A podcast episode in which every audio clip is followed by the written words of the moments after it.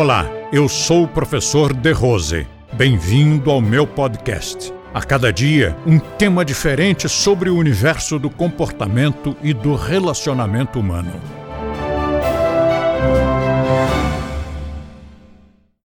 Antigamente, inclusive, quando eu era criança e até hoje em muitos lugares, o cão é assim, é animal, deixa lá fora, preso numa corrente e essa corrente só permite que ele, ele entre na sua casinha de cachorro, uma coisa que fica no quintal, ele não pode entrar em casa.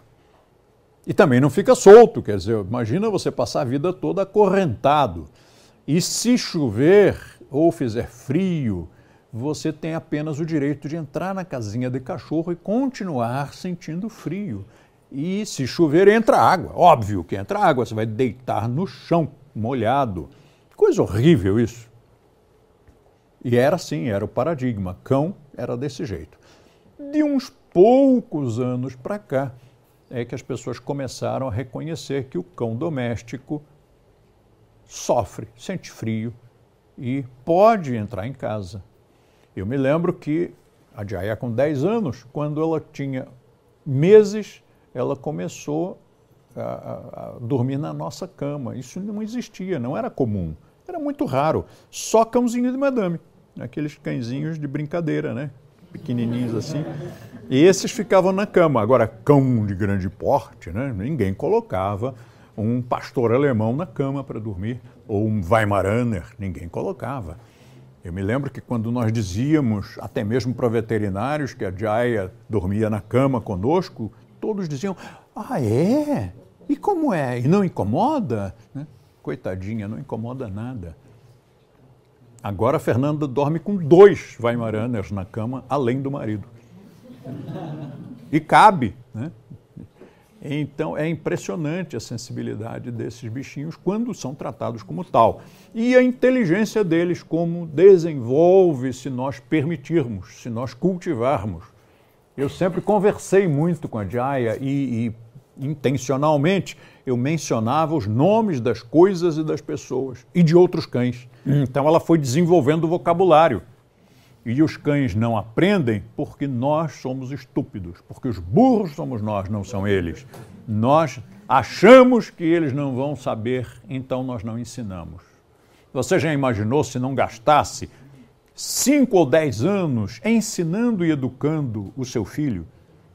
Se nós não levássemos esse tempo, se disséssemos, não, ele é burrinho mesmo, ele não vai saber, não vai aprender. Esse, essa criança até hoje não saberia se vestir sozinha, não saberia comer sozinha, não saberia falar direito, não saberia tomar banho, porque nós partiríamos, teríamos partido do princípio de que não adianta, não vai saber mesmo. Se você não ensina ao seu cão, não parte do princípio de que ele é inteligente e de que ele tem condições de aprender, ele não vai ter ele não vai aprender. Toda vez que eu ando pela rua com a Jaya solta ou com a Frida, a Frida, essa espoletinha adolescente, quando eu ando com elas soltas, as pessoas dizem, mas o senhor não tem medo que elas atravessem a rua? Eu digo, bom, a Jaya eu tenho certeza que não atravessa mais, porque já está muito tempo que ela que ela está comigo. A Frida eu não sei, talvez né, ela atravesse. Então, há um risco envolvido, mas se você tiver um filho, por exemplo, e guardar o filho numa redoma, esse filho nunca vai amadurecer, nunca vai ser um adulto, nunca vai se proteger a si mesmo. Porque na hora em que ele eventualmente sair da redoma, vai se arrebentar, vai fazer besteira, vai se machucar, vai sofrer acidentes. Então, tem que correr o risco. Agora, claro, prestando atenção.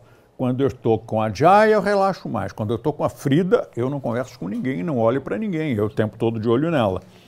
Conforme a cara que ela fizer, conforme a posição das orelhas, eu já tenho que dar um sinal qualquer de que não é para ela prestar atenção naquilo. Compartilhe este podcast com seus amigos e assine este canal. Se você quiser conhecer mais artigos e assuntos abordados por mim, visite o nosso blog blog do The Rose, clicando no link da descrição. E assim você terá acesso a diversos temas relacionados ao comportamento e bom relacionamento humano.